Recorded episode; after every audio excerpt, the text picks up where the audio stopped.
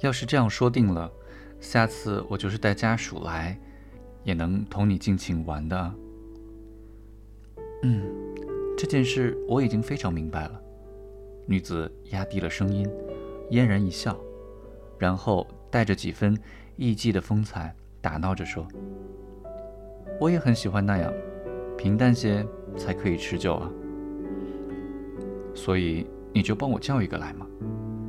现在。”嗯，真叫人吃惊啊！这样大白天的，怎么好意思开口呢？我不愿意要人家挑剩下的。瞧你说这种话，你想错了。你以为这个温泉浴场是淘金的地方？光瞧村里的情况，你还不明白吗？女子以一种遗憾而严肃的口吻，反复强调。这里没有干那种行当的女人。岛村表示怀疑，女子认真起来，但她退让一步说：“想怎么干，全看艺妓自己。只是预先没向主家打招呼就外宿，得由艺妓本人负责。后果如何，主家可就不管了。但是如果事先向主家关照过，那就是主家的责任，他得管你一辈子。”就是这点不同。所谓责任是指什么？就是说有了孩子，或是搞坏了身子呗。岛村对自己这种傻里傻气的提问不禁苦笑起来，又想，也许在这个山村里，还真有那种事呢。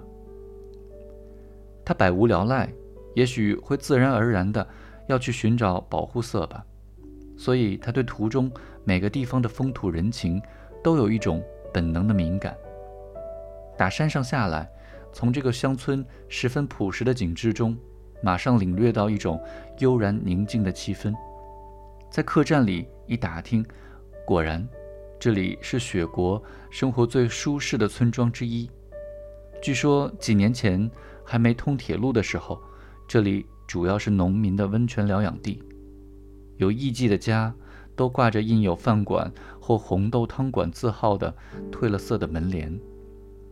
人们看到那扇被煤烟熏黑的旧式拉门，一定怀疑这种地方居然还会有客上门。日用杂货铺或粗点心铺也大都只雇佣一个人。这些雇主除了经营店铺外，似乎还兼干庄稼活。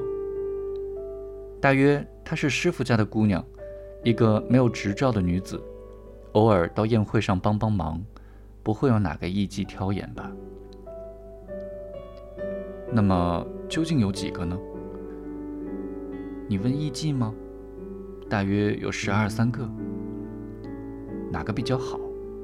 岛村说着，站起来去掀电铃。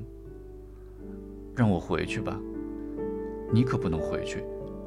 我不愿意，女子仿佛要摆脱屈辱似的说：“我回去了，没关系，我不计较这些，以后还会再来的。”但是当看见女佣时，她又若无其事地重新坐好。女佣问了好几遍要找谁，她也不指明。过了片刻，一个十七八岁的艺妓走了进来，岛村一见到她。下山进村时，那种思念女人的情绪就很快消失，顿觉索然寡欢了。艺妓那两只黝黑的胳膊，瘦淋淋的，看上去还带几分稚气，人倒老实。岛村也就尽量不露出扫兴的神色，朝艺妓那边望去。其实是他背后窗外那片嫩绿的群山在吸引着他。他连话也懒得说了。这女子实在像山村艺妓。他看见岛村绷着脸不说话，就默默地站起身来，有意走了出去。这样就显得更加扫兴了。这样约摸过了个把钟头，他在想，有什么法子把艺妓打发走呢？他忽然想起有张电汇单已经送到，于是就借口赶钟点上邮局。便同艺妓一起走出房间。然而，岛村来到客栈门口，抬眼一望，散发出浓烈嫩叶气息的后山，就被吸引住了，随即冒冒失失的只顾自己登山去了。有什么值得好笑呢？他却独自笑个不停。这时他恰巧觉得倦乏，便转身撩起雨衣后襟，一溜烟跑下山去。从他脚下飞起两只黄蝴蝶，蝶儿翩翩飞舞，一忽飞得比县界的山还高，随着黄色渐渐变白，就越飞越远了。你怎么了？女子站在杉树林荫下，你笑得真欢呀！不要了呀！岛村无端的又笑起来，不要了，是吗？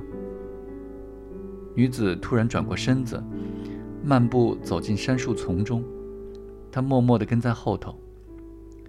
那边是神社。女子在布满青苔的石狮子狗旁的一块平坦的岩石上坐了下来。这里最凉快了，即使是三伏天，也是凉风习习的。这里的艺妓都是那个样子吗？都差不多吧，在中年人里。倒有一个长得挺标致的。他低下头，冷淡地说：“在他的脖颈上淡淡的印上一抹山林的暗绿。”岛村抬头望着杉树的枝梢，这就够了，体力一下子消耗尽了，真奇怪呀。杉树亭亭如盖，不把双手撑着背后的岩石，向后仰着身子，是望不见树梢的，而且。树干挺拔，暗绿的叶子遮蔽了苍穹，四周显得深沉而静谧。岛村靠着的这株树干是其中最古老的，不知为什么，只是北面的枝丫一直枯到了顶，光秃秃的树枝像是倒栽在树干上的尖桩，有些似凶神的兵器。也许是我想错了，从山上下来第一个看到你，无意中以为。这里的艺妓都很漂亮。